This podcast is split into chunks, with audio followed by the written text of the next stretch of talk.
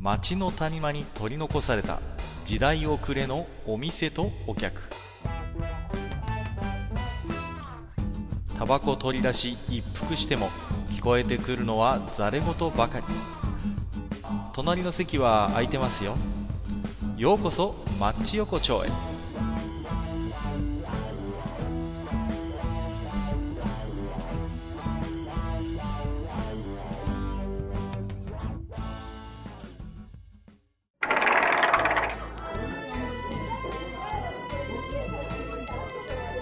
大将、まだやってる？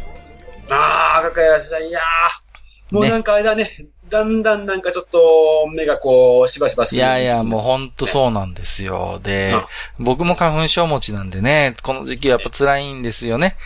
で、うん。ただでさえ春先っていうのはちょっと誇りっぽいというかね、風が強くてね、しんどいんですけれども、本当にもうね、なかなかなんですか、マスクも手に入るんだか手に入らないんだか、ね、ね。なかなかね、うん。そうなんですけれども、本当になんかね、早くいろんな意味でいろんなものが収まってくれればいいなと思ってるんですけれどもね。まあ、で、でもね、暖かくなってきましたんで、私もちょっと商店街にね、こう、ブラブラとお散歩に行くこともあるんですけれどもね。はいはいいいですね、ちょうどね、時期的に。そうなんですよ。で、まあまあ、昔ながらのね、お肉屋さんなんかが、僕のお気に入りが、通りがありましてね。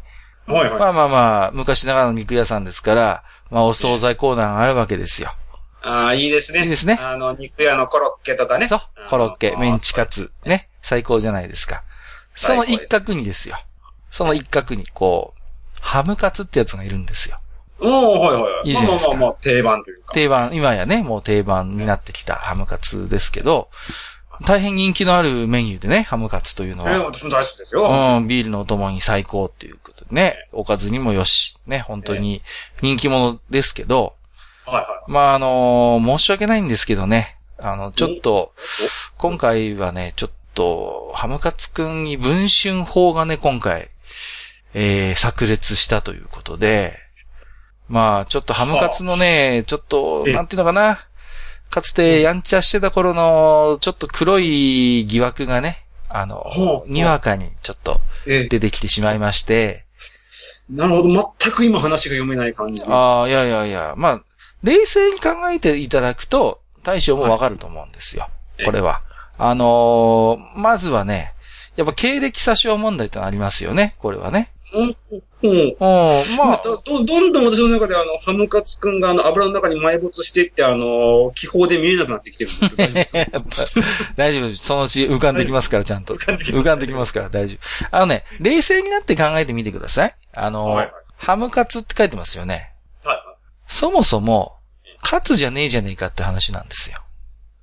ね？うんお前、はいお前、カツ一族じゃないのに、なんでカツ名乗ってんのっていうことがやっぱあるわけですよ。いいですか？冷静に考えていただくと、ね、まあ、トンカツがありますよ。カツ一族の王様ですよね。まあまあまあまあ、お父さんですね。お父さんですね。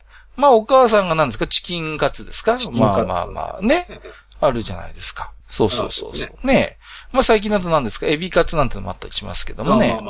まあ、ああいう、こうね、こう、もともと、そういう、なんていうのかな、みっしりとしたお肉が詰まっているものをやっぱ揚げるのがカツなわけですよ。はいはい。わかります？こう、ね。カツレツですからね。カツレツ。カツレツ喫下ですから。まあ。えでね、あの、ハムカツは申し訳ないけど、薄く切ってあるハムに、こう、衣つけて揚げてるだけでしょ？あの、まあまあそういうもんですよね。ええフライじゃないですか。フライだよ、あれは。カツじゃないよ、あれは。わかります？これ。うんだから、ハムカツやハムフライなんだよ。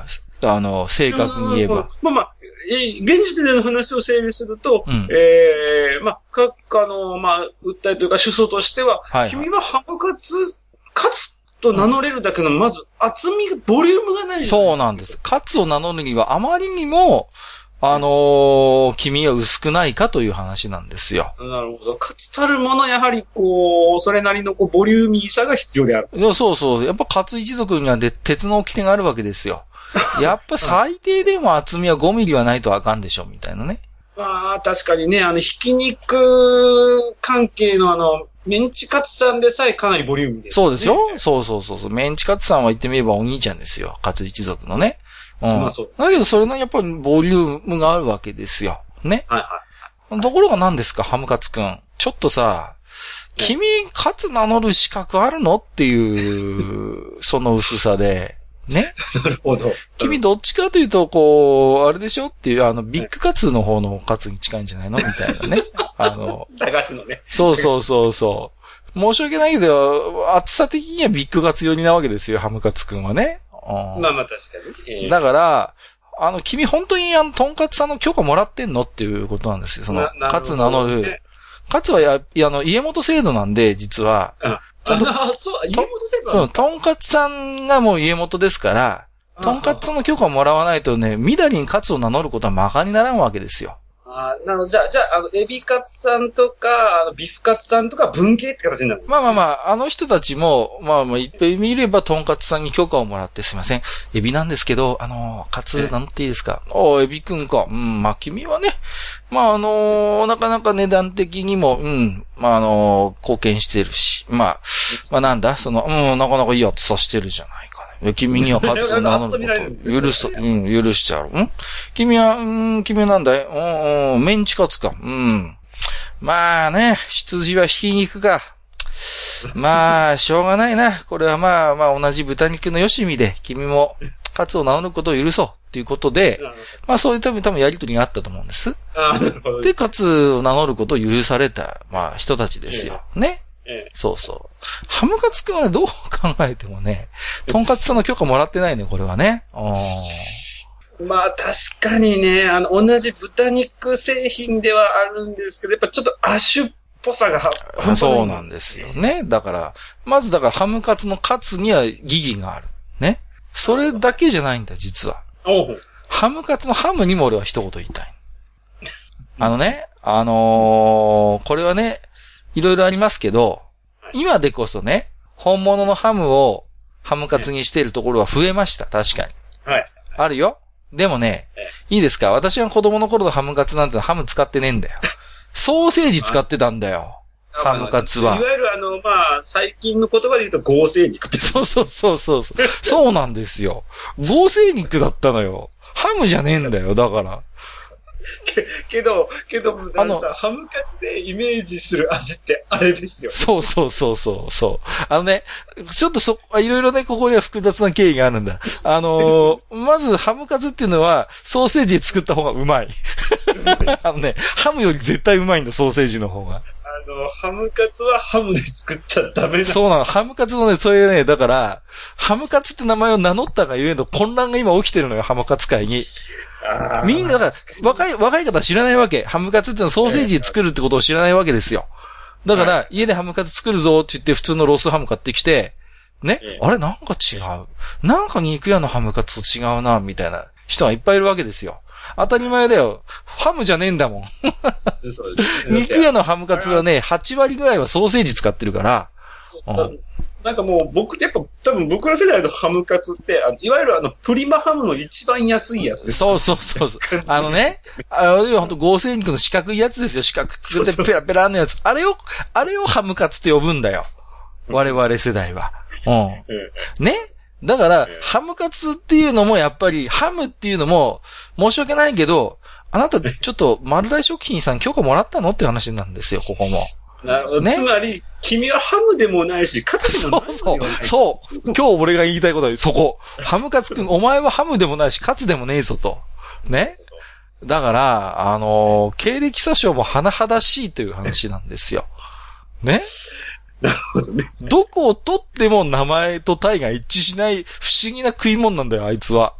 なるほど。あの、魚肉ソーセージ以上に不思議なやつだ。不思議、そう。そうなんです。魚肉ソーセージはまだいいですよ。ソーセージは合成肉なんだから。まあまあまあまあ、魚肉をそうああやってね、加工して仕立てて、まあまあ色つけて食う分にはいいじゃないですか。ハムカツに至ってはさ、もう欺瞞があるそこに。ね。まず、だって、あの、衣つけてあげてるから、中身がすぐわかんないじゃないですか。ね？だ衣、疑惑の衣に覆われて、お前は本当はハムじゃないのにハムを名乗ってるっていうね。で、この前提として、まあ、ええソーセージはハムより安いからね。うん。ええ。だから、ハムじゃねえのに、お前ハム名乗ってるっていうのがまあ一つの、あれですよ。まあまあ。あとは、カツを名乗るにあまりにもお前は薄いっていう話ですよ。ここ、これ、ね。なるほど。うん。確かに、まあ、まあ疑惑が深いですよね。そうなん、そうなんだからね。あの、日本人はね、騙されてるよね。あの、衣つけて油で揚げたら、まあ、うまいに決まってるじゃないですか。うまいに決まってんだよ うん、うまいに決まってんだけど、そのうまさのか、に隠れて、なんか真実がごまかされてるっていうね、この、なるほど。ね、そこなんですそその最たる例の一つとしては、ムカムカ。最たる例がこれなんですよ。そう。まあ、実はね、あのーこのフライ関係、フライカツ関係をね、様々な実は暴かなければいけない疑問があるんです。ね。確かにあります。そうそう。いろいろあるんですよ。そうそうそう。カキフライかさ増し問題とかさあ。そこ結構でかいですよね。そうそうそうそう。ね。半分ぐらい衣だったりするときあるからね。あれだってさ。そうやって衣を身にまとってあげてるがゆえに、そのことの真実がこう、あたかもフライの中身のこのごとくこう見えなくなってしまうということがあって、だから、確かにハムカツは人気者だよ、今はね。ええうん。ええ。外で食う、あの、肉屋のハムカツもうまいじゃないですか、こうね、あの、か紙みたいなのにこう挟んでくれてさ、こう、あれとビールなんかでも、もうね、散歩しようなら、もんなら最高じゃないですか。ね。ね、家でこう、ね、肉屋のハムカツ買ってきたってさ、ええ。まあ、値段的にはやっぱりでもあの、フライ一族で最安に近いですからね。最安クラス、最安クラ。スですよね。メンチより安いからね、ハムカツはね。そう。だけどまあ何ですかそれが 2, 2枚でも3枚でもお皿に乗ってキャベツの千切りでもあれば立派なおかずになるわけじゃないですか。そうですね。ね？そうそうそう。で、ハムカツってやつはさ、あれだよね。あの、ウスターソースが似合うよね、こいつは。そうなんです。うん。あいつは中濃じゃないんですよね。中濃じゃないんだよ。だからそう、に、あの、僕の中で二大ウスターのお供フライっていうのがあってはい、一つはハムカツ、もう一つはアジフライです。二大ウスター、こう、そこはもう、まあ、僕も、あの、異論はありますいろんな、ここはなかなかいろんないと思うんですよね。ええ。ハムカツに中濃ソースつけてる人見ると僕はね、正気かって言いたくなるわけですよ。いや、ほんとさ、最近ほら、コンビニとかでもハムカツ売ってるじゃない？です売ってる売ってる。うんうん。ねうんか。で、ちょっと、なまたさ、そこの、あの、コンビニのハムカツ確かにあの、肉は、あの、いわゆる合成肉っぽい肉使ってるはいはいはいはい、。ね無駄に熱いんですよね。無駄に熱いね。そうそうそう。あの、いや、ハムカツもっと軽いもんなんだけどなって思いながら買っちゃったりするんですけどね。あれにね、必ずね、中濃ソースつけてくるんだよああ、わかってない。わかってないね。それはダメだよ。やっぱりね、そこはウスターだろうっていうね。そうそう。あの、ジャンクな味にそはジャンクなソースね。そうなんです。だからね、ハムカツほどね、ソースでビタビタにしてべちゃべちゃにして食うのがうまい。こんな、あの、下品な食い物もないですよ。そういうものはなかなかね。いや、本当に。いや、だから、あのー人気に隠れて様々な疑惑が今ね、ハムカツくんは隠れてしまってるんだけど、やっぱり、一回記者会見するべきですよね、これは。最近のやっぱり風潮として。。やっぱり一回ハムカツ緊急記者会見ということで、やっていただいて、すいません、私、ハムじゃなかったんです。さらに言うなら、カツでもないんですっていうね。そうそうそうそう。やっぱりそれを一回カミングアウトしていただかないと、やっぱり世間は納得しないんじゃないかなっていうね。うん、でも、ハムカツくんもそっちの心がこう軽くなるんじゃないかな。そうなんですよ。よ。そうそうそう。ね。いや、今まですいません、カツなのってどうもすいませんっていうね。そう。フライなんです僕っていうさ。やっぱりそういかないとね。そうそうそう。え、あれ、でもさ、各家の基準で言うと、あの、カツとフライのやっぱ違いっていうのは厚さなんです厚さと、やっぱり、僕はね、まあ、さらに言うなら、とんかつがやっぱりもう、カツオブカツなんですよ。言ってみれば。あまあもちろんそれはそうですよ。だから、基本的には、とんかつ以外のカツは、やっぱりのれん分けというか、家元に遠慮しなきゃいけないって思ってるわけですよ。なるほど。やっぱりそこはか、とんかつさんを立てなきゃいけないと。そうそうそう。とんかつあっての、やっぱメンチカツだし、ね？な。そうそうそうそう。そういうことなんですよ。だから、うん。ね、あのーだからやっぱりちょっととんかつさんをね、ちゃんと立てる人じゃないとカツ名乗っちゃいけないんですよね。ああ、な、ちゃんと、だからメン、メンチカツさんはちゃんと遠慮してるとんかつさんに。ね。はい。そうそう。コンビニのサンドイッチだって、メンチカツ挟んでる方が安いもん、ちょっと。トンカツいや、挟んでる。ね。そうですね。だからだからまあいいんですよ、それは。うんええ。ハムカツはね、ちょっと、もうね、レベルが違いすぎて、お前、トンカツさんと対等に話せる立場じゃねえだろってことなんですよ。うんなるほどね。果たしてカツを名乗っていいものか。そう。しかも中身もソーセージだったりハムだったり、はっきりしないっていうね。出自がはっきりしないんだよ、あいつも。だから、はっきりせえと言いたくなるわけですよ。だから規定がかなり、あの、ハムカツさんに関しては緩い。ゆるすぎるんですよ。だって、トンカツで中身が豚肉じゃなかったら怒るでしょ？どう考えたら。トンカツじゃねえじゃねえか。ところが、ハムカツに関して言うと中身がソーセージだったりハムだったりするっていう、こんなのあるかね？こんな。なるほど、ね。こんな欺瞞が許されていいのかねこの日本の、このおかず会において。なるほどねまあ確かに、まあ言いたいことはわかるし、その、例えばフライさんっていうのはまた違う、確かにあの、確立された、あの、そうそう。そうそう、エビフライ、アジフライ、サンマフライ、なんでもいいけど、フライっていうのは、ちゃんとカツさんに敬意を表してるわけですよ。だから、え、いやいやいや、カツさんとんでもない、カツを名乗るなんておこがましい。まあ、私どももフライでございます。ね。うん本当にもうカツさんあっての私もフライ業界ですので、本当にもうっていう感じなんです。ちゃんと、カツに遠慮してるの、フライは。ね。あ、え、そ、そうなんですか？え、カツよりもフライってし格がだいぶ下になるわけですか？まあまあ、あのーまあ正直、カツほどの、やっぱり、あの、プライオリティないですかあら。ー品格的にもね。そうそう。だって、確かあの、歴史的にもまずカツがあったはずよ。うん。ああ。カツ列があって、まあその後フライですから、やっぱりあの、カツさんを立てて立ててフライ業界は。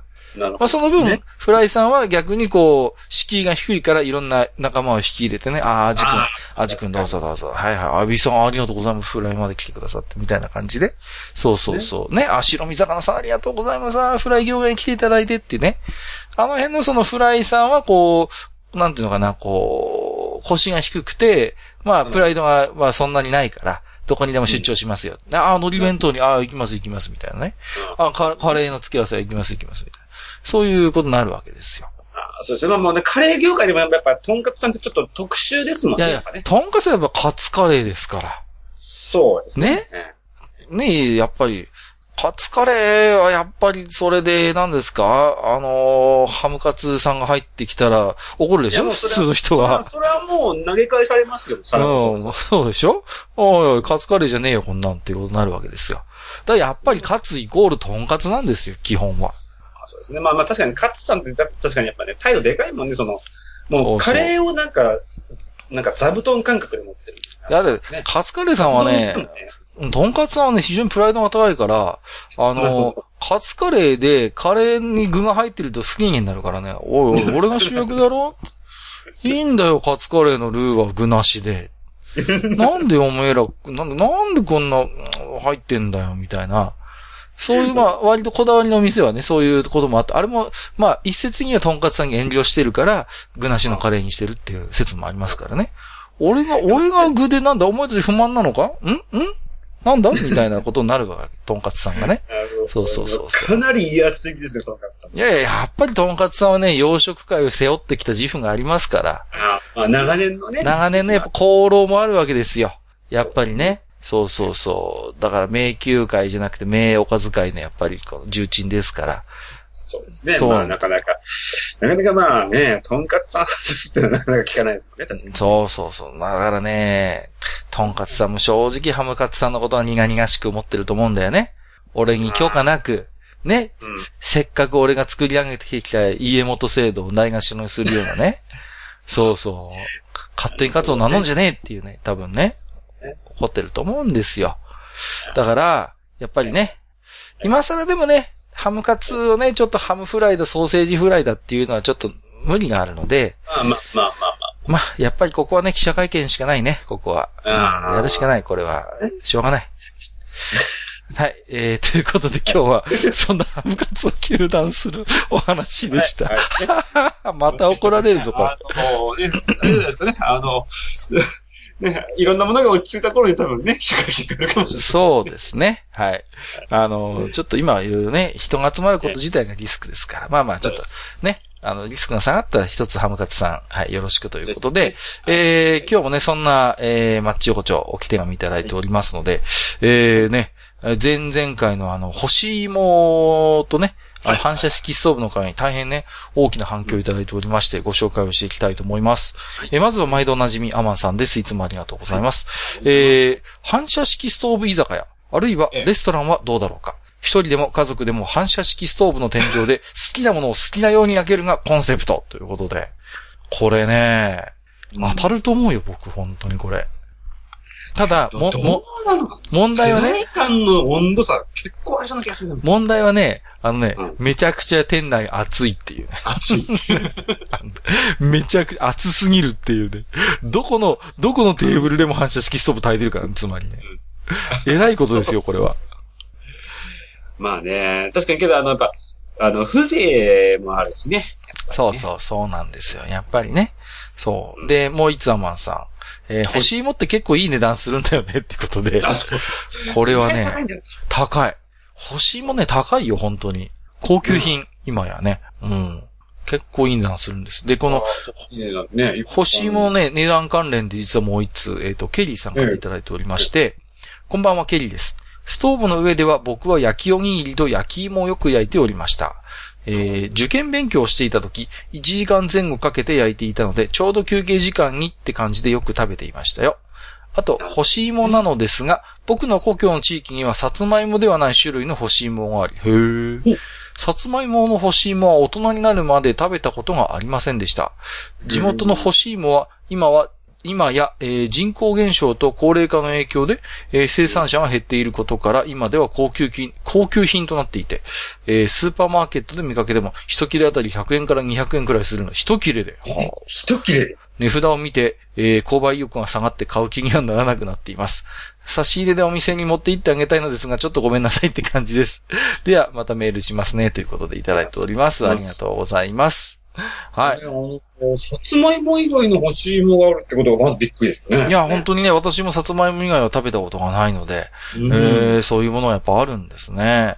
ちょっと興味ありますけどもね。うん。そうだね、その生産者の方がね、少なくなってるっていうので高級になってるっていうの、なんかね、寂しいよね、ちょっとね。やっぱりね、そうそうそうそう。うんまあでもね、さつまいもの干し芋もね、本当に今高くなってますし、うーん。ねちょっとあれですよ、やっぱし、ここはね、やっぱ我々が立ち上がって、やっぱし日本の農業をちょっと一度考え直さなきゃいけませんね。いや、だからね、僕ね、すいや、少なからず反射式ストーブが減ったことと欲しいもの、あの、消費量が減ってるのって僕でやっぱなんか影響あるんじゃないかなってちょっと思っちゃいますけどね、正直ね。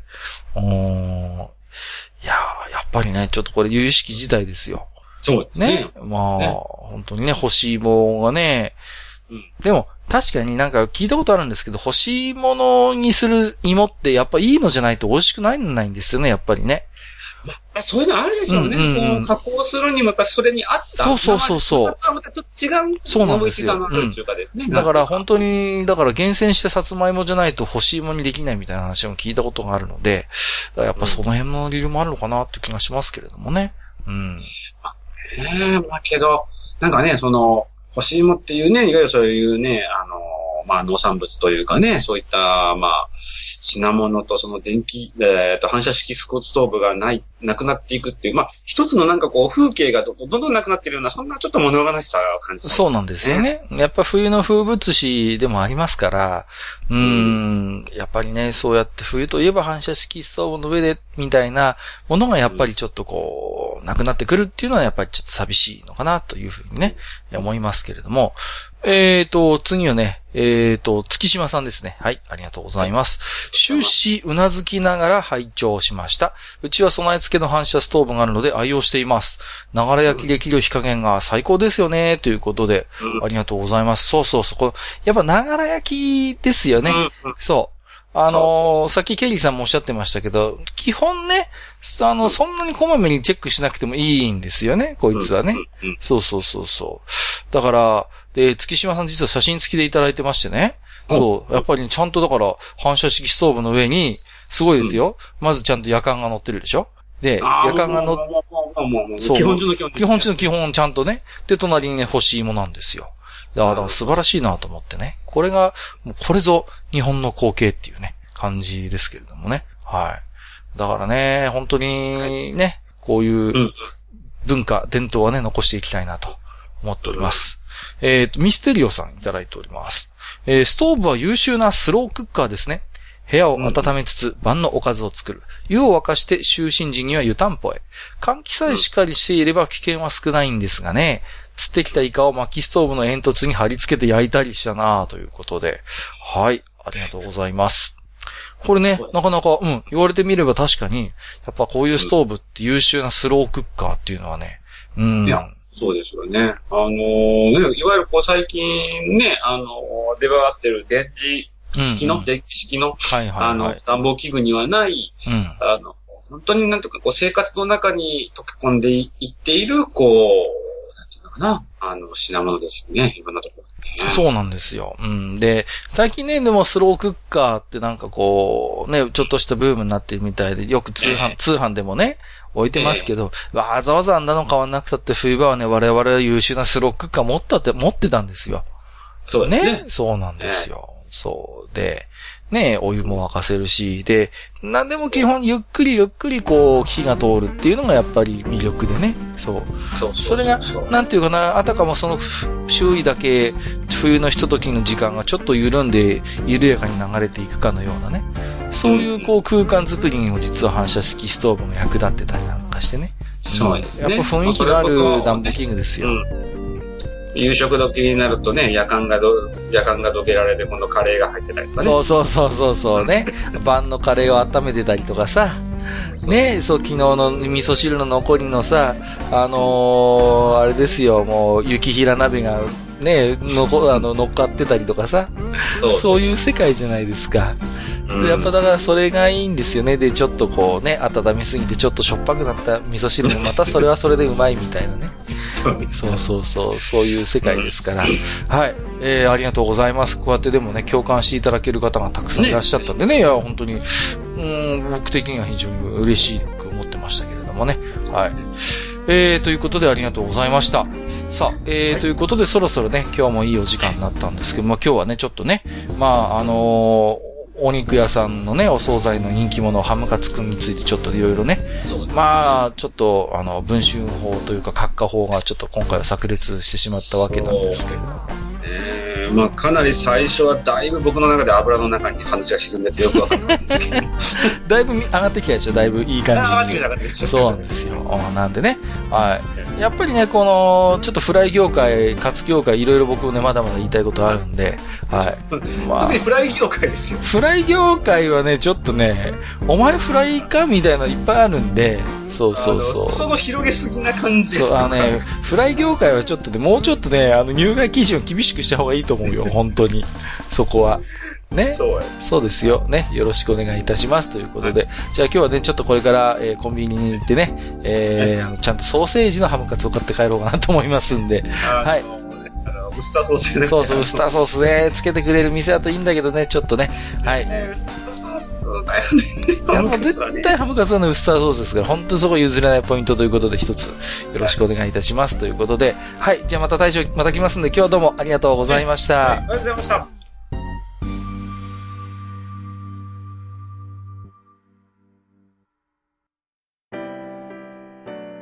おっさん二人でお送りしているトークラジオ、マッチ横丁。番組では皆様からの置き手紙を募集しております。置き手紙は、ブログのお便り投稿フォームほか、番組メールアドレスからもお受けしています。番組メールアドレスは、マッチサイドアットマーク gmail.com matchside アットマーク gmail.com となっております。また、番組公式 Twitter では、番組更新のお知らせ、次回更新予定日をご案内しております。ブログのリンク、または Twitter 上で、マッチ横丁を検索してフォローしていただければ幸いです。また、公式 Twitter へのリプライや、ハッシュタグ、マッチ横丁をつけていただいたつぶやきも番組内でご紹介させていただく場合がございます。皆様からの置き手紙、お待ちしております。